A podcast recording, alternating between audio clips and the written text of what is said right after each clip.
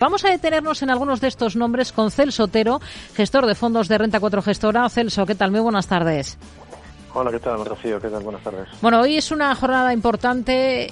Arranca esa reunión de dos días de la Reserva Federal. Tenemos también algunas referencias macro sobre la mesa, datos de precios de vivienda, pero también de confianza del consumidor de The Conference Board.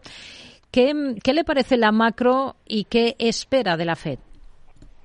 Pues la verdad es que lo que estamos viendo en la macro es una continua mejora paulatina, ¿no? Donde vemos como la inflación se va moderando.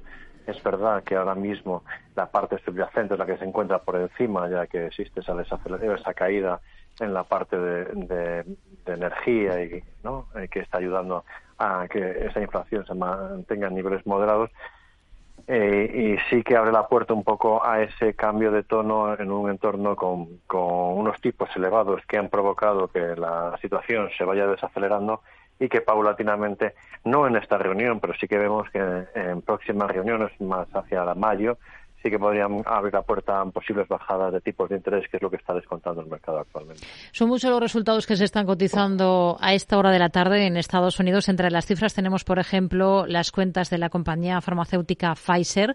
¿Con qué se queda? ¿Qué le han parecido los números? Pues la verdad es que han sido unos números que han estado por encima de lo que estaban esperando los analistas, ¿no? Es decir, eh, han presentado un beneficio de 10 centavos por acción frente a una pérdida de 19 centavos que estaban esperando los analistas y esto se achaca principalmente a que en la parte de COVID que esperaban que se devolviesen 6,5 millones de dosis, eh, sé que se devolviesen 7,9 millones de dosis, han sido 6,5, ¿no?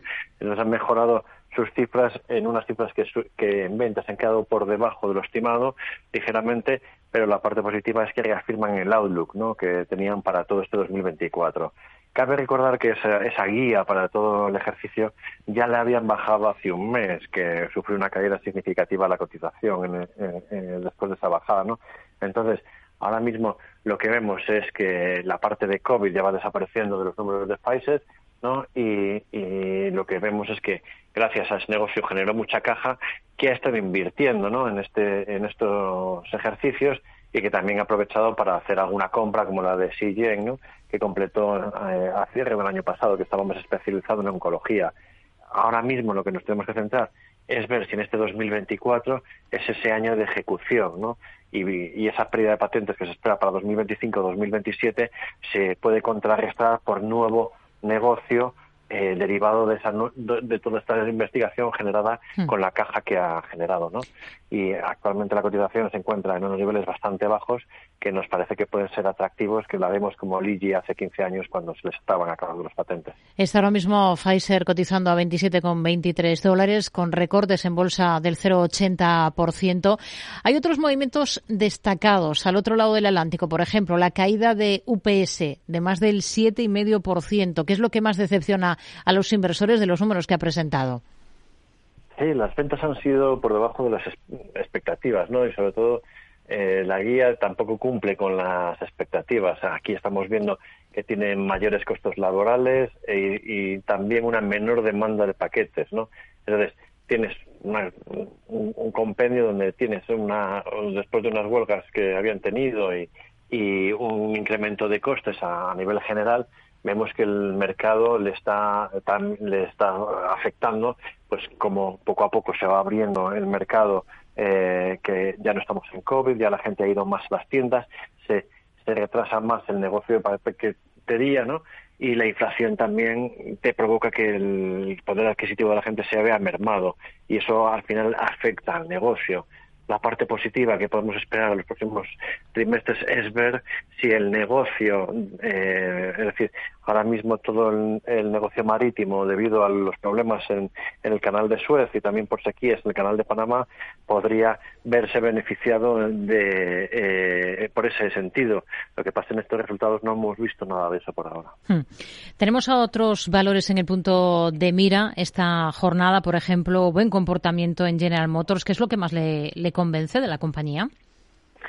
Pues la verdad han sido resultados que, que han estado, que han sido positivos, ¿no? Es decir, al final, eh, en la guía que ha dado ha estado por encima de lo, eh, de, por encima de lo que estábamos esperando, ah, eh, y ha habido un cambio de chip por parte de la compañía en sentido de optimismo.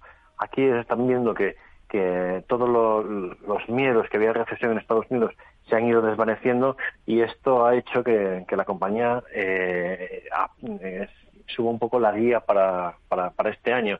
Aquí vemos una compañía que está apostando mucho por la parte de vehículos eléctricos, eh, está viendo un mercado que ha tenido un crecimiento, aunque estamos viendo que este mercado se está suavizando, en un entorno donde nosotros lo vemos un, un, poco menos positivo, ¿no? Al final vemos que las ventas de autos están no, llegan todavía a los máximos que veíamos hace unos cuantos ejercicios. Es un mercado que cada vez es más competitivo.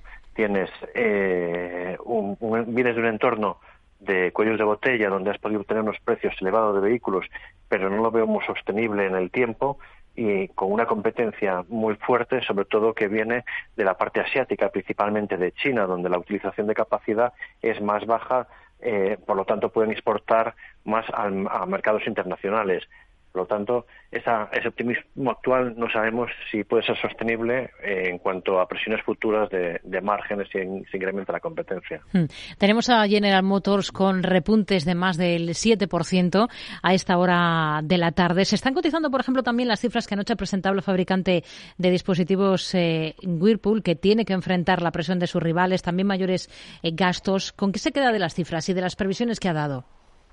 Pues la verdad es que las cifras han sido muy malas. Es una empresa que, que están viendo un, una, un entorno bastante flojo. Estamos viendo cómo las ventas han estado por, eh, por debajo de lo estimado.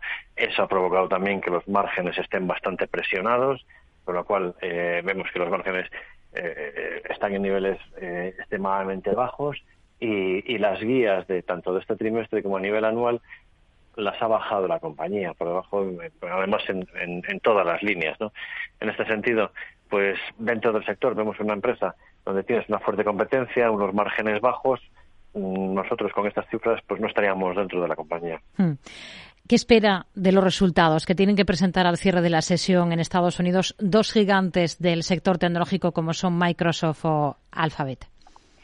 La verdad es que, que son un poco los grandes, ¿no? Que los que una parte importante de los que movieron el mercado el año pasado y al final aquí en la parte de Microsoft eh, pues tienes muchos segmentos importantes. Tenemos la parte de ver si la nube se sigue recuperando. Partimos de un año 2023 donde eh, ese crecimiento se vio un poco desacelerado, ¿no? Mm, eh, en la primera parte del ejercicio donde se veía pues como una reorganización, una reestructuración del gasto en nube, pero poco a poco se ve una aceleración a medida que la parte de la inteligencia artificial ha hecho que se desarrollen muchos más proyectos y eso es lo que nos gustaría ver en las cifras. También la parte de PCs es otra parte importante, si la demanda está resurgiendo y ver cómo distintos nichos de negocio que ha desarrollado, como por, ejemplo la parte de Copilot, ver cómo está teniendo, eh, si está teniendo, dando frutos esas inversiones que se han ido realizando, también ver cómo se ha integrado la parte, la compra de, de la parte de, de, videojuegos, ¿no? Cómo ha ido eh, implementándolo en, Activision dentro de, de, lo que es su, su segmento de, juegos y también es que eh, tienes la parte de, de ciberseguridad, ¿no?